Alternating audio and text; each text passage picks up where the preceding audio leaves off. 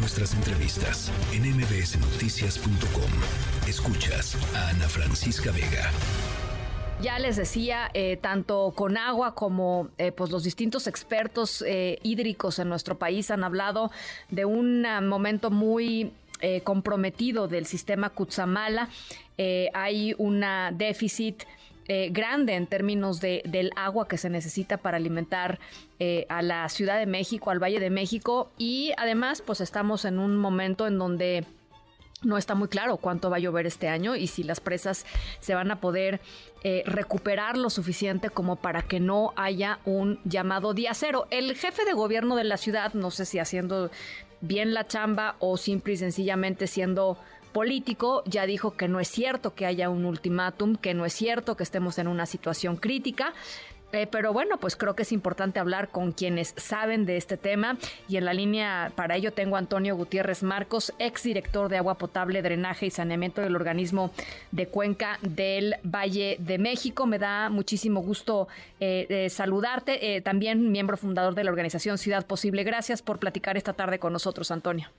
Gracias a ti, Ana Francisca, con gusto platicarte, decirte pues, que estamos preocupados realmente por el tema que se vive en cuanto a la situación que vive el sistema Cutzamala, eh, preocupados porque si bien es un sistema eh, que nos compete a todos en el Valle de México, porque de ahí nos abastecemos una gran parte, eh, estamos preocupados porque la reacción del gobierno federal, que quien, quien es quien tiene a cargo este sistema, pues realmente no no vemos una respuesta efectiva, rápida, contundente, como pudiera ser lo que hemos estado planteando de la declaratoria de emergencia, que pudiera dotar de recursos a municipios y a la Ciudad de México para tomar acciones prontas antes de que realmente entremos en una crisis mayor.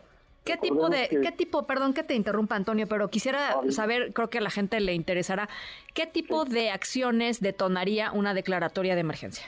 Mira, cuando menos hay una liberación de recursos, es como cuando hay un huracán, hay una liberación de recursos para apoyos a los municipios, en este caso a la Ciudad de México y a los municipios conurbados, para que puedan, en todo caso, con una acción que no es la más sustentable, pero que sería la perforación de pozos, que pudieran mitigar en una parte, en un porcentaje eh, 30%, 25% del déficit que vamos a tener del sistema Cuchamala con la perforación de pozos. No es sustentable porque la perforación de pozos, como ya se ha hablado en otras ocasiones por diferentes expertos, pues obviamente le pega al acuífero subterráneo.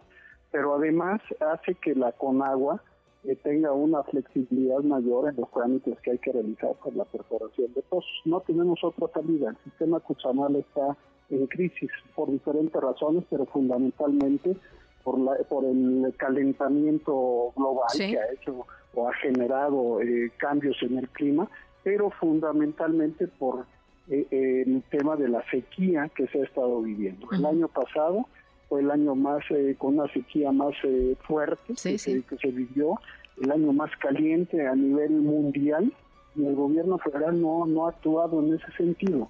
Eh, nosotros estamos esperando que realmente las acciones que pueda tomar el gobierno puedan redituar en una respuesta, cuando menos a corto plazo, que permita que la crisis que se va a vivir en el abasto de agua potable pueda ser minimizada. Si no pasa algo así, eh, ¿qué pasaría y cuándo? Yo entiendo que no tenemos una bola de cristal, pero pero digamos, ¿cuál es el escenario que, tenemos hoy frente a nosotros?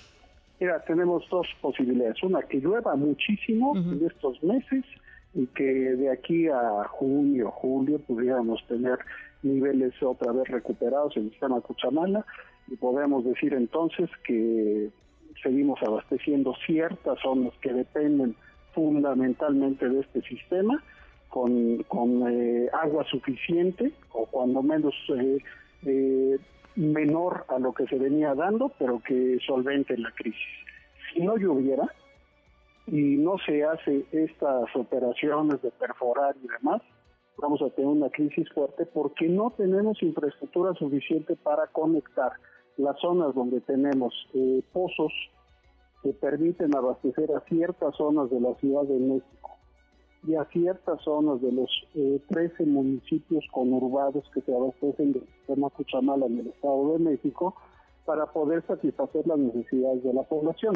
Esto obliga a los municipios eh, fundamentalmente a que inviertan recursos que normalmente no los tienen en la distribución de agua en pipas, llevar a cabo tandeos mucho más severos y mucho más fuertes de los que normalmente se tienen. Lo mismo va a pasar en la Ciudad de México. Y hay que ser claros que primero tenemos que ir para garantizar el agua en hospitales, en escuelas, en zonas donde tienes concentraciones mayores y después va a ser ya, digamos, el abastecimiento para a nivel particular en nuestros domicilios. Esto es eh, normal. Ahora bien, ¿qué habría que hacer, este, eh, Ana Francisca? Tendríamos que trabajar en dos vertientes. Una, mejorar la infraestructura, para lo cual se, necesitan los recursos que, pues que te estoy comentando, y la otra, en un cambio radical en nuestras costumbres, en nuestros hábitos, para disminuir la demanda que hoy tenemos de agua potable.